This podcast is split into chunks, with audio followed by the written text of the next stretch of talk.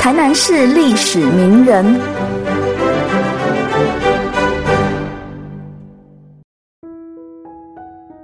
生于清末的文人罗秀慧，汉学根基深厚，能诗能文，曾为南社、有山银社、银社等诗社社员，并且数路投入报社担任编辑。他也精通书法。更以书法家身份为众人所知，而向来最为人道的，还有他与王香残、蔡碧莹三个人之间的情爱纠葛，情感生活同样精彩。罗秀慧自幼聪颖，年少在台南海东、崇文、澎湖书院时，成绩十分优异。他与谢如泉、赖文安等同为蔡国林的得意门生。另外，他还向著名的左腕书法家萧连魁学习书法。光绪十二年，罗秀慧参加嘉义县试，获得县令罗建祥拔冠一军。光绪十四年中举。光绪二十一年，他再次赴京参加乙未科会试。当时正逢马关条约割让台湾，他曾与户部主事叶提彦、翰林院庶吉士李清奇、安平县举人汪春元以及淡水县举人黄宗鼎等人联名上书督察院，奏请光绪皇帝反对割台。不过，由于事已抵定，终究未能让朝廷有所更易。后来，他避居北京。当时，台湾已成为日本殖民地。身处北京的罗秀慧，原本准备考取八旗官学教习，希望以教职为生。不料，却接获母亲去世的消息。为了奔丧，他只好返回台湾，定居安平。一八九五年，蔡国林西家带眷渡海至厦门，不久便返台，受到当时台南县知事基备进长的器重，礼聘编纂县志。同时，罗秀慧也从旁协助，逐渐受到日本政府的重视。明治三十年，他更与蔡国林、蔡孟雄、许廷光等台南士绅获颁伸章。同年，与吴磐石、简尔霞发起创立台南士商工会，并出任会长，同时被任命为国语传习所事务主托。明治三十一年，在与蔡国林、许廷光、蔡孟雄发起创设卫生会议公所。隔年，台南师范学校成立后，他应聘为教务主托，教授汉文。十月，再获派为享老会委员。之后，罗秀慧参加洋文会，出任洋文会台南支会干事，并与府城士绅共组台南新学会，担任副会长，推行学校、乐课、书局、报所等各项事业。罗秀慧凭着前清举人的功名与自身文学才能，加上叶师蔡国林的引荐，参与众多公共事务，并获颁象征官方认可的伸章。在日本政府殖民统治初期，怀柔与刻意笼络台籍文人的政策下，罗秀慧不仅与当局有许多的交流，身份也从传统的文人逐渐转为士绅，也建立起社会声望。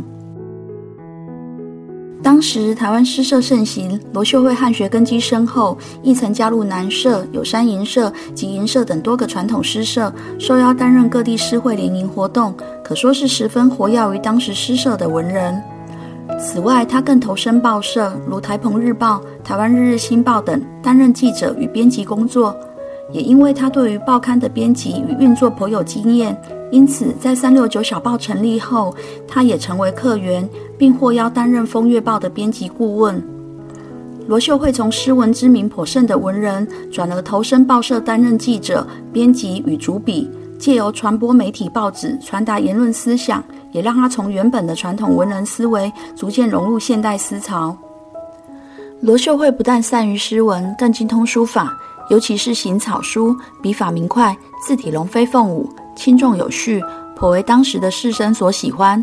他从日治初期便开始参加书画展览，以及以日籍官绅为主的台湾书画会。昭和三年，他开始筹措个人书法展，先后举办签书会于江山楼、台北博物馆、台中纪念馆等。昭和十年，他以魁社书道会名义于台北永乐町举办全岛书画展览会。他积极于书法活动，也因此被台湾人物评归类为书家。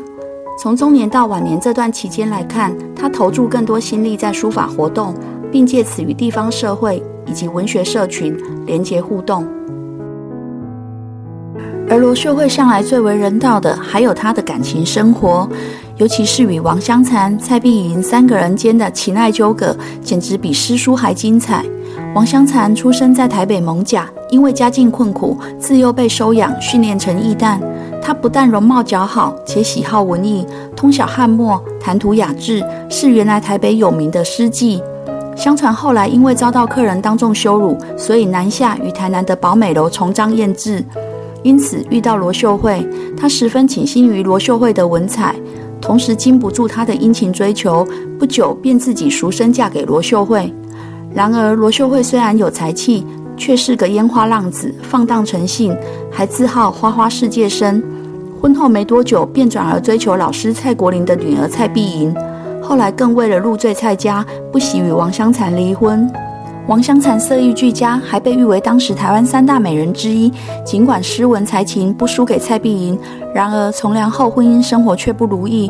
罗秀慧移情别恋，她被迫大方地将夫婿让给他人。心灰意冷之下，直碎琵琶，藏在绣佛。之后以代亲之名在台湾《日日新报》投稿，内容多抒发其被弃的情怀。直到后来再嫁给新竹名人谢介石。